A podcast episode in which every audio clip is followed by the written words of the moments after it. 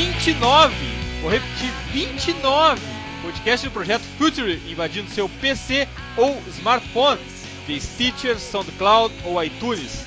Aos usuários Apple, deixem algumas estrelinhas no review para melhorar nosso rating e aumentarmos o alcance de nossa invasão futeboleira. Assine nosso feed e receba todos os episódios on demand. Eu, Eduardo Dias, sou o host nessa invasão futeboleira desde Porto Alegre, no Rio Grande do Sul. Primeira conexão com o nosso invasor Vinícius Fernandes. Dali, Vini! Fala, Eduardo, maravilha, cara. Estamos chegando no 30. Quando chegar no 30, a gente vai fazer um card chamando o podcast uh, com a camisa do Obafemi Martins da Inter de Milão ou a 30 de Kleber Gladiador, quem sabe? Quem sabe, né? E de volta ao ar, nosso terceiro invasor, Gabriel Correia. Saudades, Gabriel. Bom retorno ao Pit Invaders. Já estava com saudade, vim da terra que Jesus nasceu, né? Vim direto de Belém para gravar mais um programa com a gente aqui, The Pit Invaders. A 30 eu vou reivindicar a 30 do Messi pro Vini. Já começou a briga. E quem respeita o futebol, quem trata o futebol com análise, reflexão e profundidade que merece, é muito fácil de identificar nesse imenso recreio de quinta série, que é o debate sobre futebol. E Carlos Guimarães, da Rádio Guaíba, está na nossa trincheira. Seja bem-vindo ao podcast The Pit Invaders, Guima. E aí, gurizada, tudo bom? Prazer participar com vocês. É, já esperava esse convite há algum tempo. Chegou finalmente o convite, então, muito obrigado aí pela, pela, pelo convite. E estamos à disposição de vocês aí para a gente falar de, de um assunto que é fascinante, que é o futebol, né?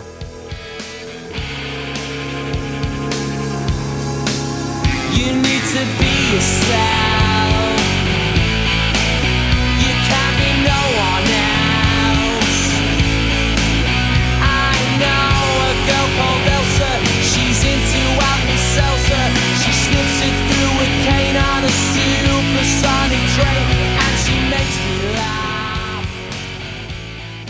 Está no ar mais um episódio do The Pitch Invaders, o podcast futeboleiro do Futuro.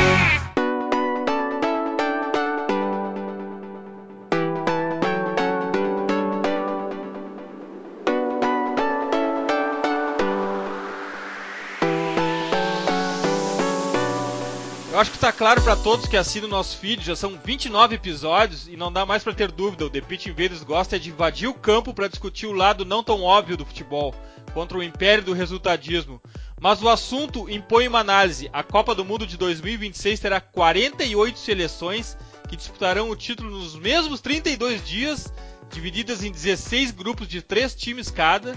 Classifico dois de cada grupo para a fase de jogos eliminatórios 16 avos de final, oitavas, quarta, semi enfim a final. Serão 12 sedes e o campeão seguirá jogando 7 jogos. Só que uma primeira fase com três times ímpar fará que um descanse na última rodada, sabendo o resultado que precisa para se classificar. Outra ideia é disputa por pênaltis para evitar empates. Enfim, resumindo, a FIFA precisa de grana, né, Guima?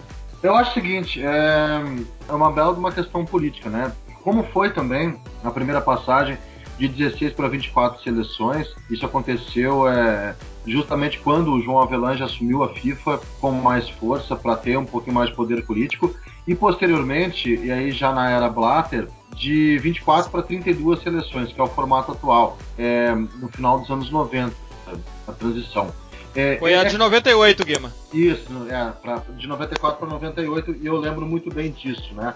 É, mas primeiro foi de 16 para 24, depois de 24 para 32 seleções. Eu não gosto desse formato de 48, para mim, o formato de 32 seleções já é um pouquinho exagerado.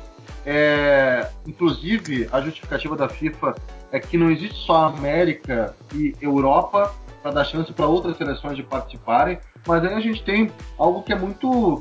que, que é uma, uma, conta óbvia, uma matemática óbvia. Quanto mais seleções é, sem qualidade, maior é a possibilidade de a gente ter um nível técnico baixo. E isso que a gente vai ter. Mas é claro que as entidades mundiais, nacionais, federais, é, municipais, etc., estaduais, é, do futebol, elas não estão muito interessadas em nível técnico apresentar um bom espetáculo. Tudo é entretenimento. E quanto mais audiência e faturamento a FIFA é, tiver com a Copa do Mundo, melhor. Então, que centros é, sem tradição consigam jogar a Copa do Mundo. Imagina a audiência, sei lá, uma Indonésia da vida, como não vai ser se a Indonésia disputar uma Copa do Mundo, né, gente? Vini, a gente teve um exemplo há muitíssimo pouco tempo agora de uma expansão que foi da Eurocopa, né? O nível técnico foi lá para baixo, né, Vini? É, o nível técnico foi lá para baixo, uh, se ganhou em festa, né? Porque, enfim, alguns países que, que não estavam acostumados a figurar, que nunca tinham figurado no, no, torneio, como a Islândia, por exemplo, e País de Gales, que até foram muito longe da competição, puderam participar, as torcidas fizeram um show, a Irlanda, que não, não participava um tempo, tem uma torcida também muito cativante, enfim, foi, foi bem legal, por esse lado pode ser legal, de fato, uh, vai congregar mais povos, assim, né, de, de, de pode, a gente pode falar isso, mas o nível técnico foi comprometido, claramente, assim, não, não, tem, não tem como negar que foi comprometido. O que mais me incomoda, mais do que o nível técnico uh, foi comprometido, porque a competição vai afunilar e vai chegar um momento que vão, vão estar os melhores. Uh, mas na verdade a primeira fase, o formato da primeira, da primeira fase. Acho que isso pode comprometer muito a qualidade e também a, a última rodada, né? Acho que a última rodada, com, com duas equipes podendo empatar, por exemplo, para se classificar, isso é bem provável num grupo de, de três equipes. Isso pode comprometer muito a qualidade do jogo. Ô Gabriel, uma coisa que incomoda muito nessa decisão da FIFA é que é só grana, né? É, é só grana e complementando né, o que o Vini e que o, que o Guimarães falaram, o número de vagas é muito curioso, né? Porque a África agora fica com nove vagas e meia, a Ásia com oito vagas e meia, então é bem aquilo como o Guimarães disse, a audiência, por exemplo, ela vai aumentar, obviamente, porque a gente vai ter um da Oceania certo já também, a Europa vai ter 16, a América do Sul vai ter 6,5. Eu acho que prejudica inclusive as eliminatórias de, de todas essas seleções, porque na América do Sul a gente tem 10 seleções disputando 6,5, digamos 7 vão se classificar. Então, até o nível de competitividade das eliminatórias acabam sendo prejudicadas e a grana são, são 2 bilhões de reais que, que vão entrar nos cofres da FIFA, dinheiro, audiência que eles vão ganhar e politicagem, porque vai ter muita seleção muito inexpressiva que vai se classificar para a Copa agora. Gabriel, já que tu tá de volta, já que a gente tá com saudades tuas, eu quero saber o seguinte: José Maria Jiménez volante no Atlético de Madrid. O simeonismo 2.0 flopou. E outra, só uma coisa aqui, é volante, volante mesmo que a gente está falando, não é um meio-campista que a gente vê hoje em dia. Flopou porque a gente viu o, o, o Simeone propondo o jogo de uma forma mais um pouco diferente do que a gente estava acostumado. A gente falou aqui uh, em dois episódios sobre isso. O que aconteceu agora para voltar com o Jiménez?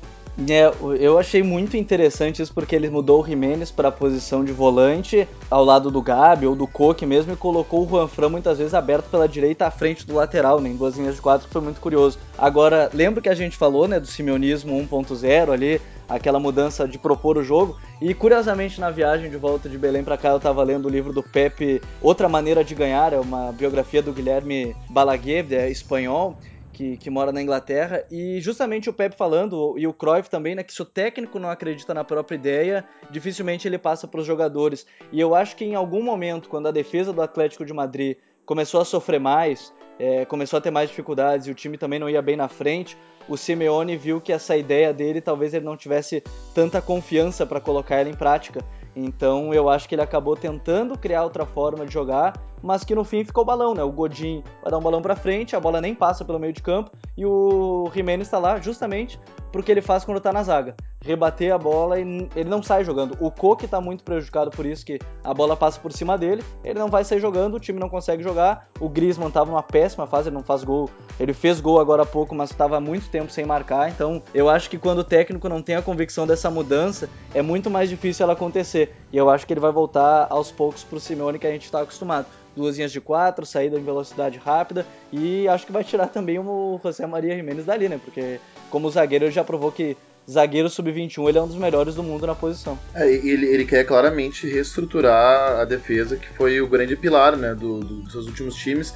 Ele ganhou, a gente sabia que essa seria uma temporada mais experimental, né? A gente mesmo comentou no, no, no podcast com a Tati Mantovani, que é correspondente em Madrid, uh, e a gente sabia que, que se cobrava muito uh, que o time fosse mais produtivo ofensivamente e ganhou reforços para isso. Uh, mas agora ele está percebe tá percebendo que de repente a maneira mais fácil de ganhar e que o time está mais habituado é realmente fazendo um jogo reativo. E um detalhe que eu acho legal que eu, que eu, que eu fui buscar é que o time tinha. O, o Atlético Madrid na, na, temporada passada sofreu ao todo, em 38 rodadas, uh, 18 gols.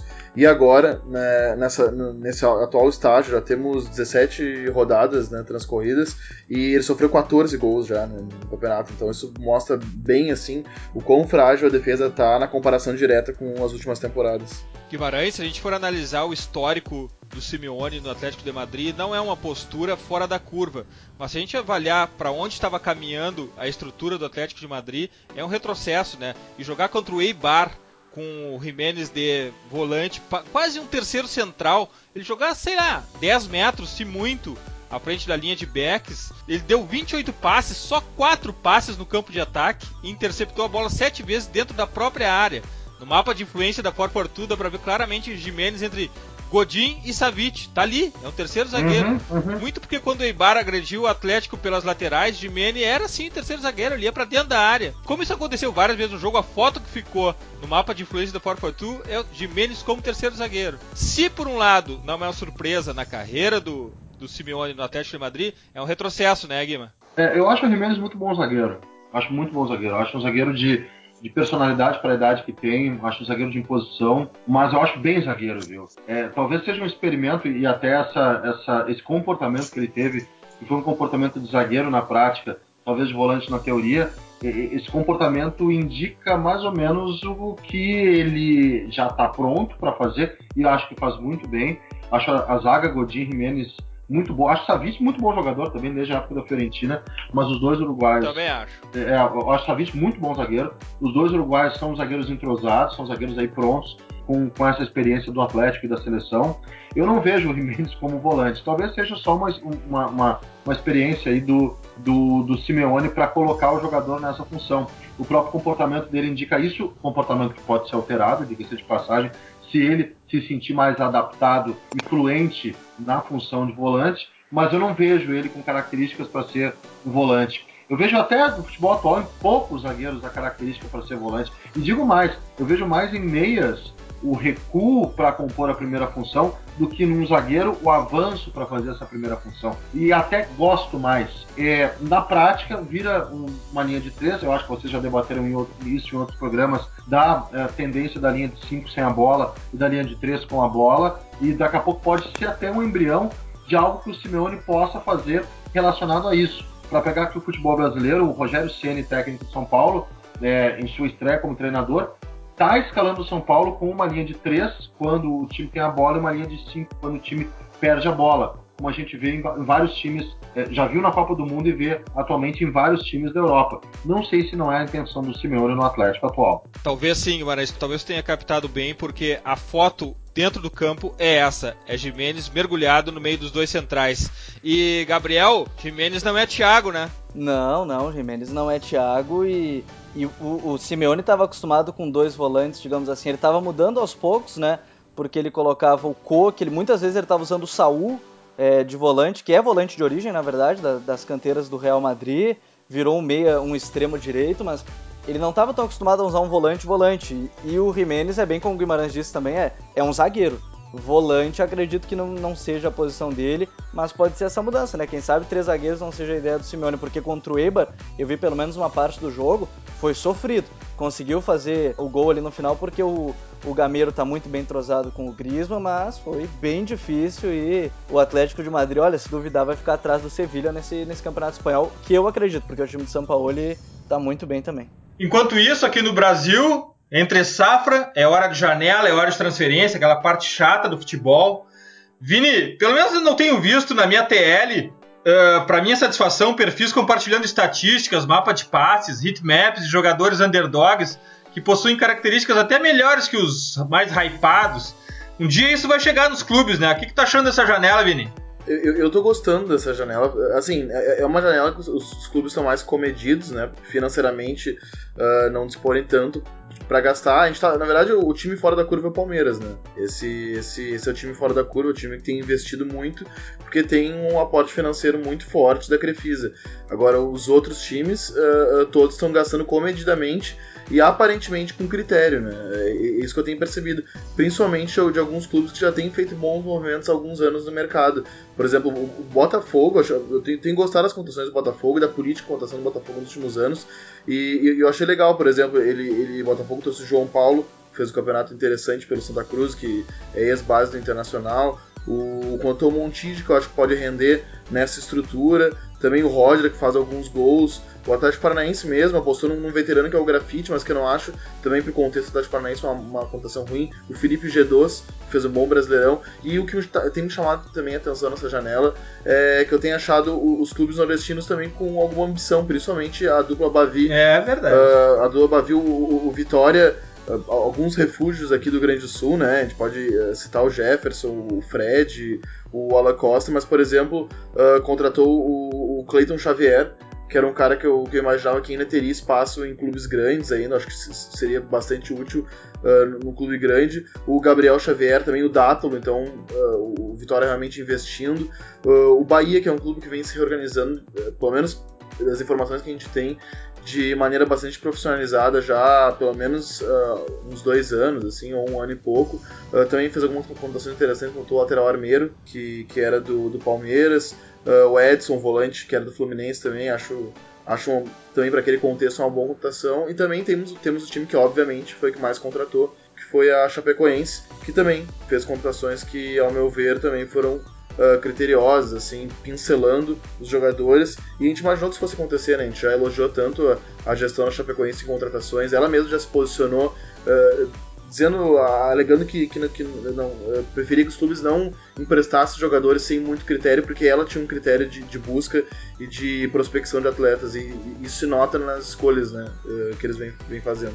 O Guimarães, a gente já tem a contratação mais futebol manager da janela, que é Piscolite no Vitória. O Vitória, o Vitória tá achando um time coerente entre contratações e técnico? Olha, uh, e Guimarães? É, tem outras também, meio futebol manager, manager, né? Hoje se falou no interesse do Drogba por parte do Corinthians, 38 anos, estava verdade, tava verdade. na Liga Norte-Americana.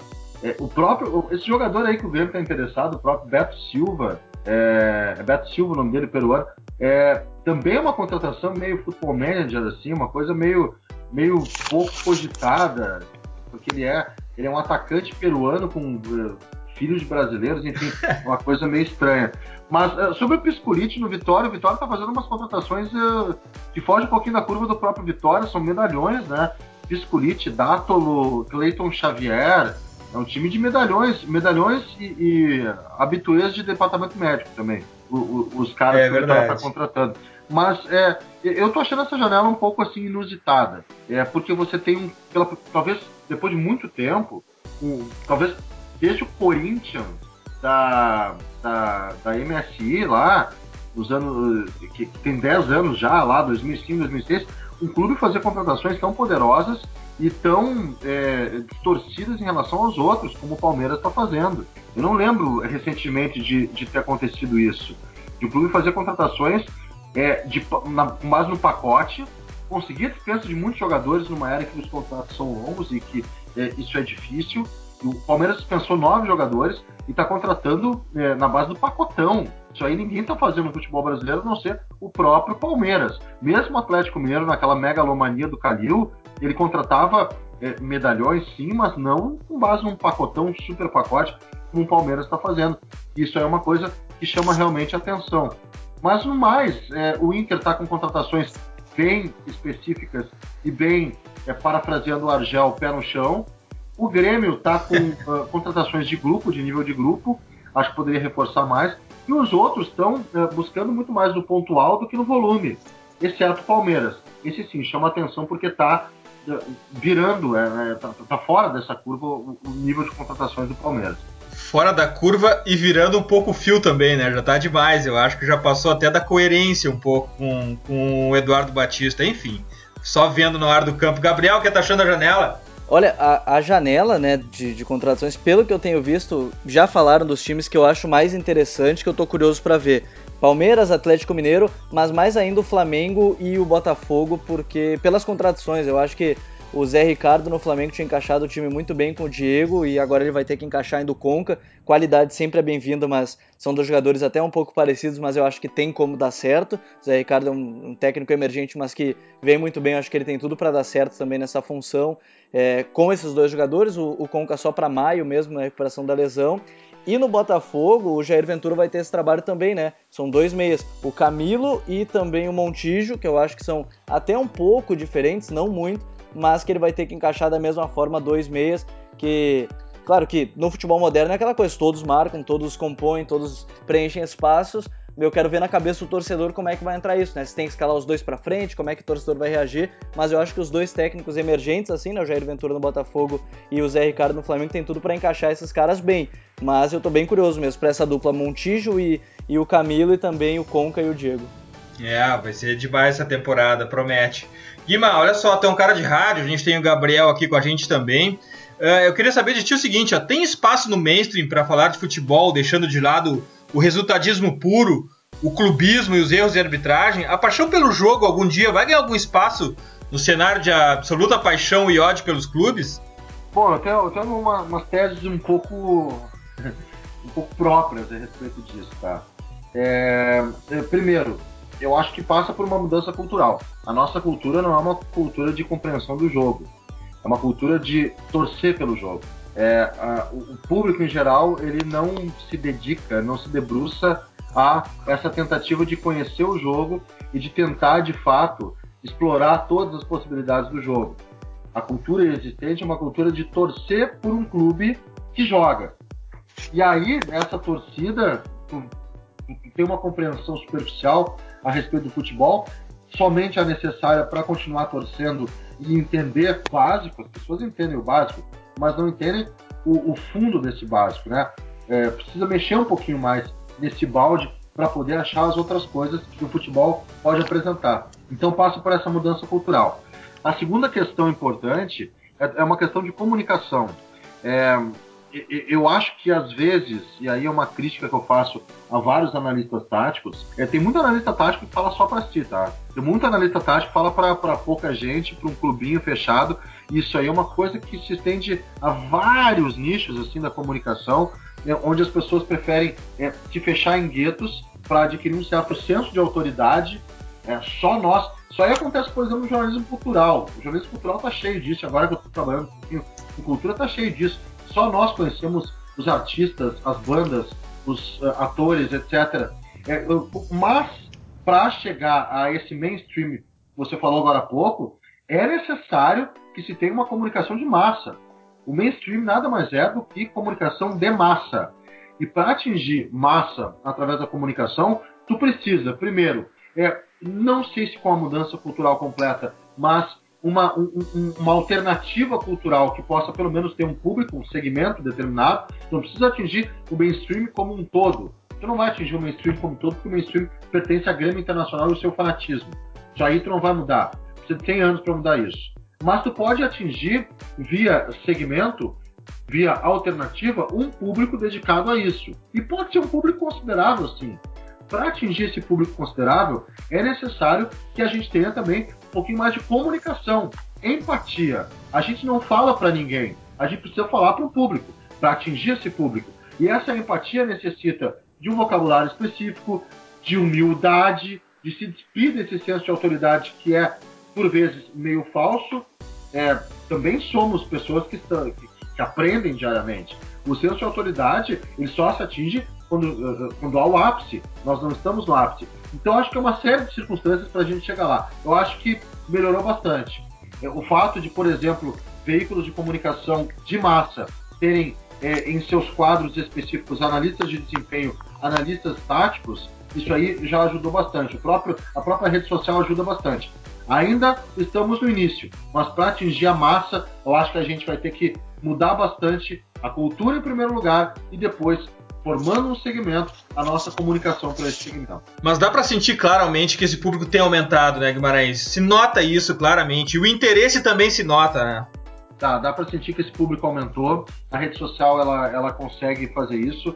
É, e eu acho que o termômetro, falando meio de comunicação de massa, é a Globo. É, a gente não tem como ficar impassível às coisas que a Globo produz. Porque a Globo produz o que é sim tendência. Quando a Globo apresenta do jeito deles, com os equívocos deles, com aí é uma coisa bem especialista, com a, a, a superficialidade deles e com até é, a ingenuidade, por que não dizer deles, uma mesa tática, onde os bonequinhos vão se movimentando é, de, de uma maneira ilustrativa para um público altamente massivo, e a Globo tem um público massivo, a Globo não atinge só fã de futebol atinge o fã de futebol e uh, o, cara que não gosta e que tenta uh, ser atingido, tenta ser captado, capturado por uh, uma, uma, cobertura que está mais próxima do entretenimento. Quando a Globo mostra uma mesa tática, é sinal que, poxa, alguma coisa de importante as pessoas estão começando a reconhecer isso. Quando a Globo passa uma final de Champions League, quando os canais abertos discutem abertamente, os canais fechados, perdão,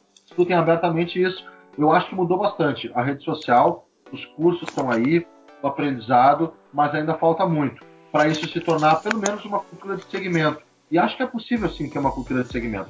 Mas também requer um grande senso de humildade de vários analistas táticos. Tem vários que conseguem atingir público, outros que ficam só no mundinho. Esse tempo eu estava vendo, assim, o cara deve ser legal, sabe? Mas eh, eu acho que não vai chegar a lugar nenhum se você estiver analisando, sei lá, um campeonato no México ou na segunda divisão da Bélgica. É, tu tem que ter apelo naquilo que tu analisa. É, a gente falar de Sevilha e Real Madrid, daqui a pouco a gente vai falar de Liverpool, Manchester United, etc., tem apelo. Segunda divisão da Bélgica não tem apelo, não. É verdade. Agora, outra, outra coisa, Guimarães. Futebol é paixão, absolutamente paixão, e aqui a gente vê isso claramente na dupla Grenal, para quem é aqui do Rio Grande do Sul. Essa questão da análise de desempenho pelos números ela não é contraditória a paixão, né? A razão não se contradiz com a paixão nesse segmento, no esporte, no futebol, né? Não, uh, coração e cérebro caminham juntos, né? Que isso? É, isso é, aí. É, coração e cérebro caminham juntos. Não, de nada adianta estar o coração entregue se o cérebro não, não responde, e vice-versa. É, a própria ciência trabalha junto com, com, os aspectos emocionais. A ciência tem um lado emocional. É, na verdade, essa paixão é, é uma paixão que se materializa através da prática de campo de uma equipe pela qual o apaixonado ele, ele, ele acaba tendo essa empatia, é, porque, mas para isso se viabilizar é preciso que se tenha razão. São duas coisas diferentes. O modo como tu vai trabalhar no futebol, vai analisar o futebol e o modo como vai torcer torcer é legítimo que tenha uma paixão violenta. Agora, analisar, criticar e entender, aí é uma outra história. Aí requer um pouquinho mais de cérebro. As coisas caminham juntas. É, só paixão se torna absolutamente caótico e no caos ninguém produz nada. E só cérebro se torna absolutamente chato. E aí a chatice não tem esse apelo. Se fosse só cérebro, a gente não estaria fazendo esse programa. A gente não, eu não trabalharia como comentarista porque uh, é chato, né? Tem que ter um pouquinho de paixão, tem que ter muita paixão. E para viabilizar a paixão tem que ter cérebro, as coisas têm que caminhar junto. Vini, esse volume grande de, de jogos de esportes americanos na TV fechada no Brasil tem ajudado de alguma forma o espectador de futebol entender um outro tipo de análise e, e estatística. Isso contribui também para no futebol a gente avaliar de uma outra forma? Eu acho que pelo gosto da estatística, sim, porque a estatística ela caminha uh, junto com, com as transmissões norte-americanas, né? Quem acompanha qualquer liga, não só futebol americano, que talvez seja que tenha mais audiência no Brasil, mas que acompanha NBA e beisebol também, a estatística está do lado da imprensa há muito tempo, do lado dos clubes há mais tempo ainda. E, e quem gosta desses esportes pega o gosto por isso e, e, começa a gostar de ver o seu esporte reportado e comentado dessa maneira. E, daí, daí, por consequência, quem também gosta de futebol também gosta de ver o futebol explicado sobre esse viés também. Ô Gabriel, outra coisa que a gente tem que pensar aqui, né? Até quando vai existir o mainstream, né? Até quando o mainstream vai ser soberano? Porque aqui nas nossas dicas futeboleiras a gente já deu centenas de possibilidades de análise mais profunda de futebol, livros, filmes, posts, blogs, perfis de Twitter, enfim, de tudo. Isso também, isso tudo também ajuda a entender o futebol e afinal de contas, quem quer ir atrás desse conteúdo tem onde achar, né, Gabriel? É, no fim, eu acho que o mainstream ele sempre vai existir de uma maneira ou de outra. É, talvez a força dele diminua, se é que dá para dizer que pode ser assim, digamos, a força diminui porque a gente tem cada vez mais redes sociais, como a gente falou nas dicas mesmo, a gente tem diversos podcasts, a gente tem o próprio Pitch Invaders que se não tivesse fora do mainstream não, não estaria sendo feito no momento atual que a gente vive. Então, aos pouquinhos, eu acho que são mais opções. Eu acho que o mainstream sempre vai estar lá para mudar a massa de maneira geral, né? Porque se hoje a gente usa estatística, se hoje a gente fala muito de desempenho tático, técnico, é, fisiológico e, e, e, tudo mais, eu acho que o mainstream tem um papel fundamental nisso, porque passa para muito mais gente do que hoje o, o pessoal que está por fora desse mainstream, digamos assim, é, mas ao mesmo tempo ele vai seguir lá para essas mudanças. Só que eu acho que a força dele vai diminuir ao passar do tempo com, com esse acréscimo de rede social, de programas, de podcast. A, a própria internet, digamos, aqui no Brasil a internet não é tão boa, e aí o cara não consegue ver, digamos, andando no ônibus, ouvir um podcast, ele acaba ouvindo rádio, ou nem isso, acaba ouvindo música porque é mais fácil, é mais tranquilo, tem lá seu MP4, seu, seu, seu iPod, enfim. Mas eu acho que, de uma forma geral, o mainstream acho que ele sempre vai existir. Talvez ele perca, perca um pouco de força, porque a gente vai ter cada vez mais outros meios para se informar, se comunicar, enfim de todas as formas e no futebol principalmente, né? Cada vez mais a gente tem diversos Twitter, a gente tem podcast para se informar e ouvir o futebol de outras maneiras e outros lados. Highlights, eu vou aproveitar a dica do Guimarães aqui de que razão e coração andam juntos e vou pela primeira vez dedicar meu highlight ao meu time do coração, o Inter, da Copa São Paulo que eu tenho visto e tem matado a minha carência de ver alguma ideia no time principal que não aconteceu no time principal desde a saída de Aguirre, por exemplo.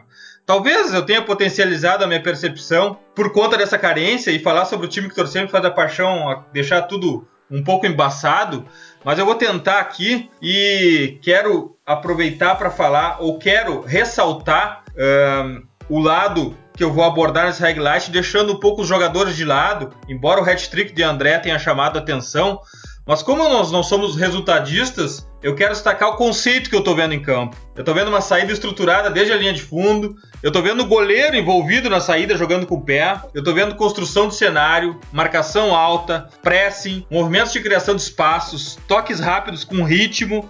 Eu estou muito feliz de assistir o Inter na Copinha e tem pouquíssimo a ver com o resultado isso. O que me seduz no que eu estou vendo é saber que ali por trás tem reflexão e pensamento nesse time.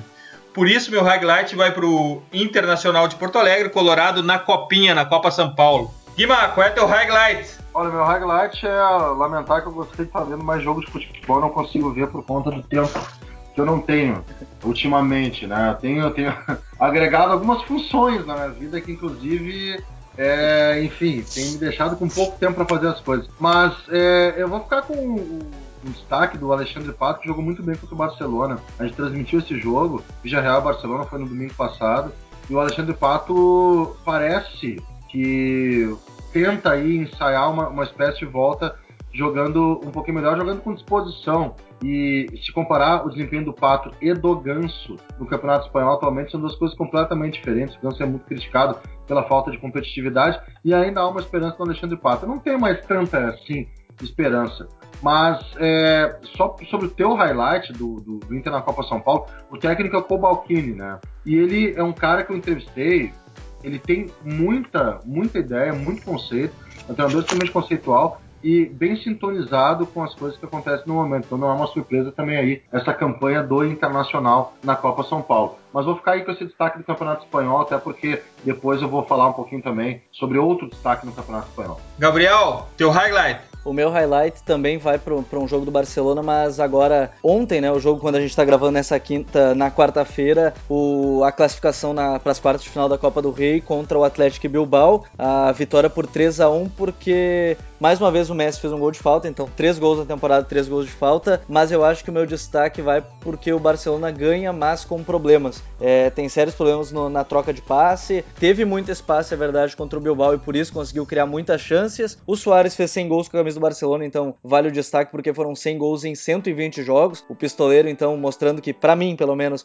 o melhor centroavante do mundo, o melhor 9 do mundo. E o destaque eu acho que vai pro Neymar, porque ele não marcava há mais de 10 jogos, era o maior jejum da carreira dele, ao mesmo tempo que eu acho que o Neymar vem jogando bem também pelo Barcelona, mesmo sem marcar. Ele tem criado espaço, tem dado assistência, mas como ele é um atacante, eu acho que faltava o gol. Ele fez uma baita jogada, acabou o pênalti, fez o gol de pênalti depois, então meu destaque vai pro Neymar, que mesmo muita gente falando, ah, ele não tá jogando bem porque não tá fazendo gol, ele tá sendo importante numa nova função no Barcelona que é cada vez mais alargar o campo, ele tá abrindo cada vez mais na esquerda e dando mais liberdade ou fazendo mais tabelas com Alba e tudo mais, mas tá, eu acho que ele tá num nível bem bom, mesmo não fazendo tantos gols como veio nesse começo de Barcelona. Vini, teu highlight. O meu highlight é para a vitória do Southampton sobre o Liverpool. Uh, o jogo foi válido pela Copa da Liga Inglesa, pela semifinal, primeiro jogo da semifinal. Uh, os, o Liverpool foi amplamente dominado, né? Jogou um time titular, com que pôde jogar, na verdade, já está bem desfalcado. Uh, mas ainda assim perdeu para um Southampton que não vinha numa boa sequência na Premier League, né? Vinha de derrotas, três, se não, se não me recordo, uh, já sendo bem pressionado uh, bem criticada, principalmente porque as últimas temporadas foram muito consistentes, o Southampton. Ele não vem jogando bem, mas fez um bom jogo contra o Liverpool. O Klopp, inclusive, uh, ressaltou a atuação do, do, do Lloris Karius, goleiro alemão, que vinha sendo muito criticado. Ele disse que se não fosse o Karius seria melhor, uh, seria pior. Ele acha que tá até de bom tamanho, 1 a 0 mas se mostrou aí tranquilo, porque ele falou que, que tem o jogo da volta, dia 25 de janeiro. Não é só a ida, né? Essa fase da, da Copa da, da Copa da Inglaterra é bom ressaltar. Vai ter o jogo da volta em Enfield. Isso deixa o Klopp confiante, o Liverpool não perde, uh, acho que faz quase um ano já que ele não perde em Enfield. Então é, é, é uma marca bem importante que, que, joga a favor do clube, mas não é um bom começo de 2017 para o Liverpool. Né? Não, ele, não, ele não começou bem, eu vou estender um pouco esse comentário uh, no preview do jogo contra o United, mas essa derrota mostra que o time vem se ressentindo muito do fato de não ter um elenco, um elenco tão numeroso em qualidade como outros rivais. Então, quando ele perde jogadores-chave, ele tem muita dificuldade de repor e o nível técnico do time decai consideravelmente. Vamos para o preview. O meu preview é muito contraditório, porque o meu preview uh, é um jogo que eu queria indicar muito para as pessoas assistirem, mas ele não passa no Brasil. É a abertura da Copa da África 2017 entre a dona da casa, o Gabão e Guiné-Bissau. Não achei nenhum canal que vai transmitir para o Brasil ao vivo. Todos prometem passar gols, melhores momentos, mas ao vivo não consta na grade. E olha que eu acho que vai ser uma baita Copa, viu?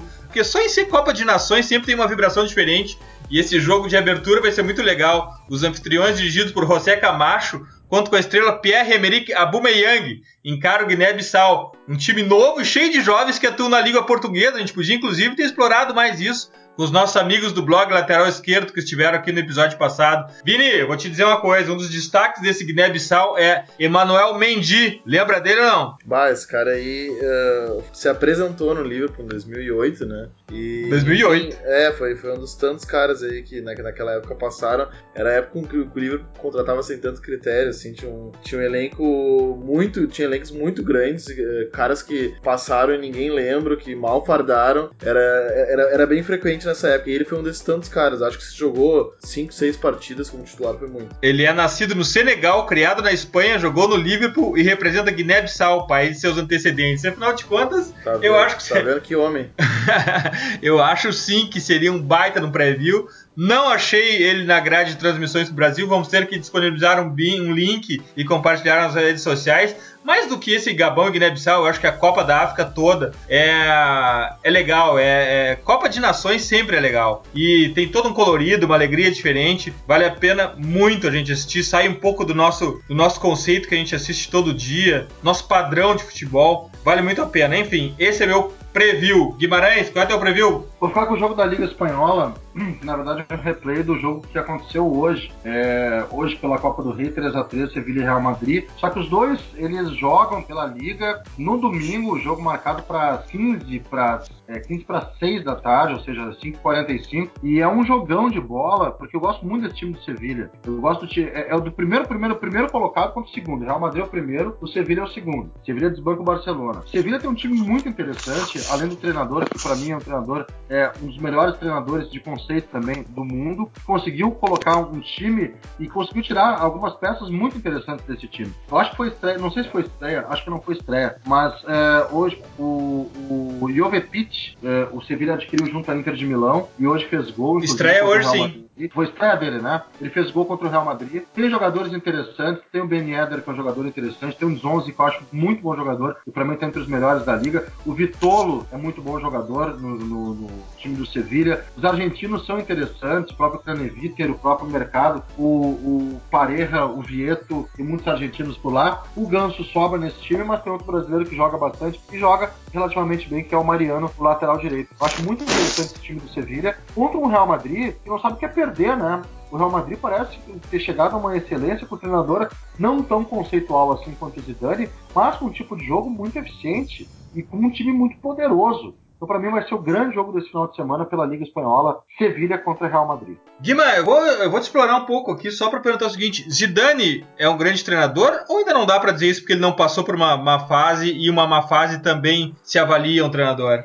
É cedo, né? Olha, é, é, é cedo, mas é, os indícios são bons. É, o Real Madrid é um time muito agressivo, é um time muito competente, muito eficiente, o time do Real Madrid. E é, isso aí, é claro, no componente humano, né? No componente de lida, de, de proximidade, o Zidane é muito bom com seus jogadores. Ele é um cara que sabe comandar grupo. Ele, é, no início dele foi um pouco titubeante, agora ele achou uma formação ele entende a sua formação, ele consegue dar liga para essa formação. A participação, por exemplo, do Casemiro dá uma importância interessantíssima é, no meio de campo recheado de craques. É, tu tem um jogador que muito mais pelo posicionamento consegue se destacar do que pelo brilhantismo técnico, porque o Casemiro ocupa uma região que é fundamental hoje para a armação de jogadas, que é aquela região de, entre as linhas dos zagueiros e dos volantes. Ele consegue estabilizar Kroos e Modric, ele consegue tirar o melhor dos atacantes. Eu acho o Zidane um técnico muito promissor e com uma temporada muito boa no Real Madrid. Gabriel, teu preview?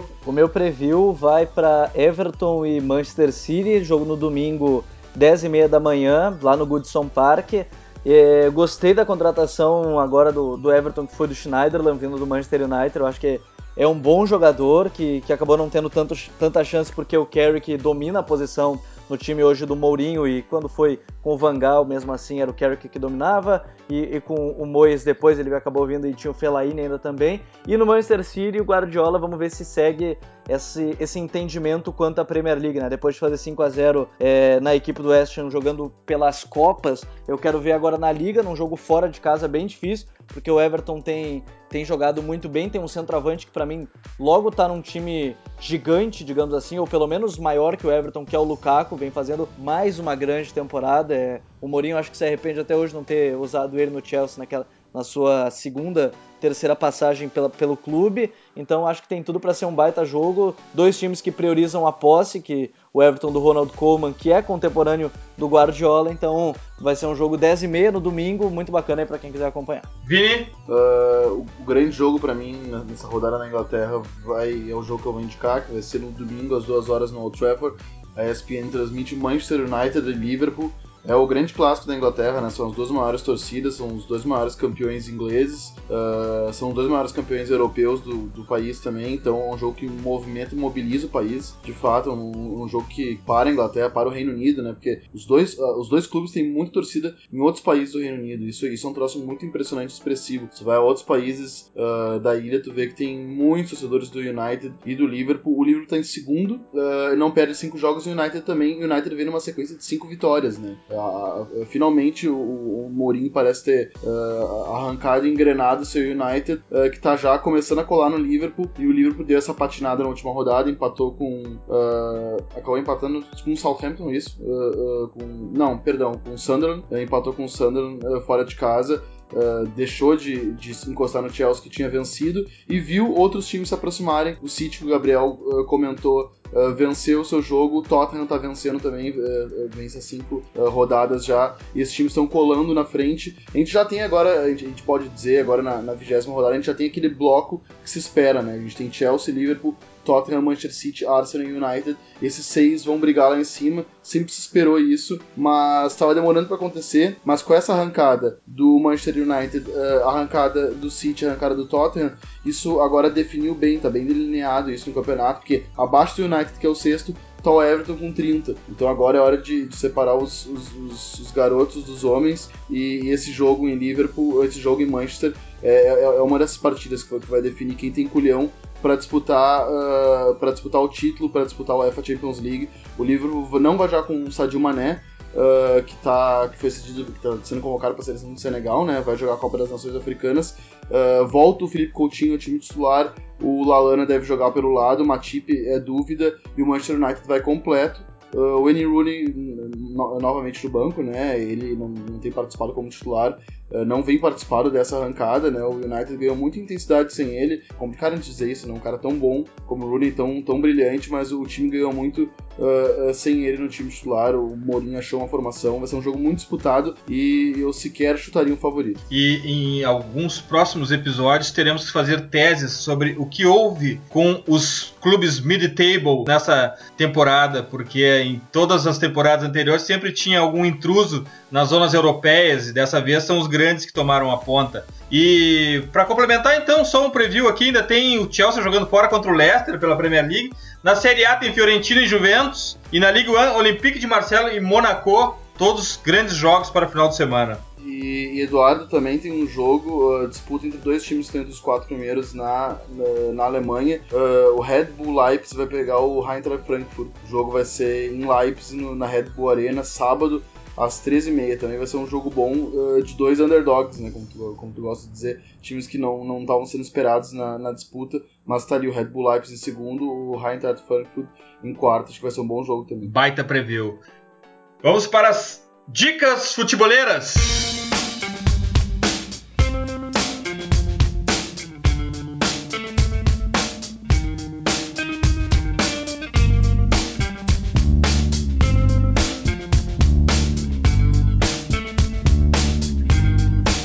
Minha dica futebolera da semana é o blog videoobserver.com. Uh, ah, nós colocaremos o link nas nossas redes e para quem curte análise tática profunda, esse blog é ouro puro. Eu fui atraído para esse blog por um post que explicava o interessantíssimo processo defensivo do Atalanta e fiquei alucinado com a quantidade de material e também pela profundidade da abordagem dos caras. Eu recomendo muito, eles têm sessões de tática, análise, scouting e treinos. E o último post deles, que eu ainda não li, é sobre o 343 do Chelsea do Conte. Ah, e os caras são portugueses, não tem como fugir. O centro de estudo sobre futebol é lá em Portugal. Vini, qual a tua dica? A minha dica futeboleira vai. Eu, eu pensei muito, né? Que dica dar, não, não sabia exatamente.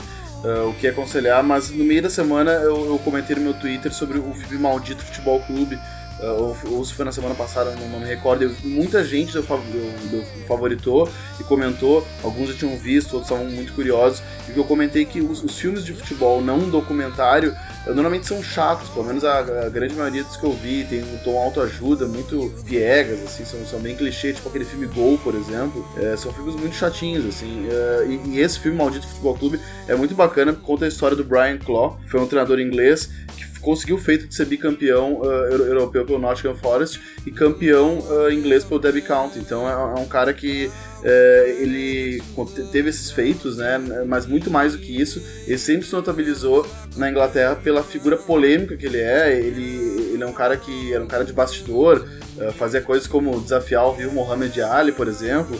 Enfim, toda essa, essa esse jeito peculiar dele, muito bacana, é, é interpretado pelo Michael Sheen que é um baita ator também, em inglês. Então é um filme muito legal, um filme que foge do clichê, mostra bem o, lado dramático também do, do, futebol, a pressão que se tinha nele, porque na época ele como campeão inglês pelo Derby County foi pro Leeds United, que era o papão de títulos da época, e, e, ali ele sofreu muita pressão, uma pressão que ele não tinha em nível nacional, e, e é muito legal, é um filme com uma fotografia bonita também, eu recomendo. Não tem no Netflix, uh, mas ele tem na internet, na internet hoje em dia dá pra baixar muito filme. Tá aí. Vini, eu não vi esse filme, mas tu não quer tentar me convencer que é melhor do que Fuga para a Vitória, né? Olha, é, é, pau, é, é pau a pau e, e outra. É, é, Fuga para a Vitória é muito bom, só que Uh, uh, o Maldito Futebol Clube, ele, eu tenho um carinho especial por esse filme, porque eu, eu, eu acho esse personagem, o, a, a, figura do Brian Cole muito legal. Graças, Vini. Valeu, até a próxima. Um abraço. Gabriel, tua dica? Tava em dúvida também quanto a, minha dica para esse programa, porque ouvi um pequeno podcast que vou indicar no próximo, prometo, mas eu não pude deixar escapar do The Players Tribune, a carta do Ronaldinho para ele mesmo é, com 8 anos de idade. Eu acho que foi é, muito sensível, achei muito bacana o texto do Ronaldinho. É, mandando essa mensagem então para ele com 8 anos de idade, ele relembra a morte do pai dele, né, que era quem acompanhava e levava ele para jogar bola, fala do, do irmão dele, quando o irmão mais velho que jogava e todo mundo só falava do Ronaldinho, e depois ele fala que quando ele chega no Barcelona para dar uma dica para um tal de Lionel Messi, que é jogar com felicidade, jogar com alegria e desfrutar do futebol, que foi sempre a dica que o pai do Ronaldinho falava. Então, é, The Players Tribune é, é, uma carta muito bacana. O título é Carta para mim mesmo quando jovem do Ronaldinho. Então, para ele com 8 anos de idade, eu não podia deixar passar então essa carta do Rooney, como é conhecido lá pela Europa, para ele mesmo. Graças, Gabriel. Graças, Eduardo. Valeu, Vini também. Aí, o Guimarães, nosso convidado especial aqui do Pitch Invader. Guima, qual a tua dica futebolera? Eu vou vender meu peixe, né? Uma dica é, de de, de, um programa que eu tento que já participou, né, Dinho? O, o Gabriel não participou porque o Gabriel, Gabriel tava na Grenal, mas o Vini já participou. Que eu acho que é uma tentativa. O contrato do Gabriel impede. É, impede. É, que eu acho que é um programa que é, tenta pelo menos levar essa questão mais técnica do jogo, a questão de compreensão do jogo, a questão do respeito ao futebol, mais para um, um nível de debate, para um nível de discussão é, maior do que simplesmente né, a, a, cultura da corneta, a cultura do torcedorismo, que eu acho que tem que existir, é legítima, mas eu acho que também a gente tem espaço para isso, que é o poste de bola, programa todo domingo na Rádio Guaíba, uma da tarde. É, essa é a dica que eu tenho para dar para a gurizada, sempre com sempre tento fazer compor uma mesa com bons convidados onde eles possam debater essas questões. Às vezes não sai tão bom assim, às vezes sai, mas isso é do jogo, a tentativa que é válida. Então, é, todo dia também indico o papo dos comentaristas no é, dentro do repórter esportivo às seis da tarde, eu, Cristiano Oliveira e Nando Gross. Hoje também a gente tenta dar esse, esse viés um pouquinho mais técnico de compreensão do jogo do que simplesmente as questões é, ou jornalismo declaratório, em cima do que os caras falam, é, ou jornalismo de polêmica, não. Em cima do que a gente observa dentro de campo, né? Porque é a razão de todos no futebol, o campo e a bola. Graças Guimarães, tu antes mesmo de vir aqui já era um Pitch Invader, a nossa luta é a mesma, quando quiseres, é só invadir o podcast. Muitíssimo obrigado. Obrigado, Jim. Obrigado a todos. Grande abraço. Valeu. E nunca esqueçam, The Pitch Invaders, o podcast do Projeto Future, está no iTunes, no Stitcher e na SoundCloud. Assine nosso feed. Sigam também nossa playlist futeboleira, hashtag WeLoveFootball, do Future FC no Spotify. E curtam a melhor galeria de futebol culture do Instagram, do perfil Future FC. Abraço e até a próxima invasão, The Pitch Invaders.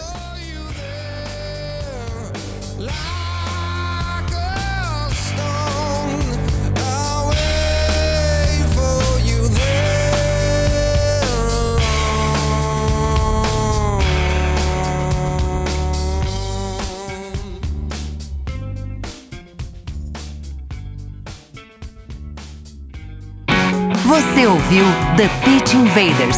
Siga nossos perfis.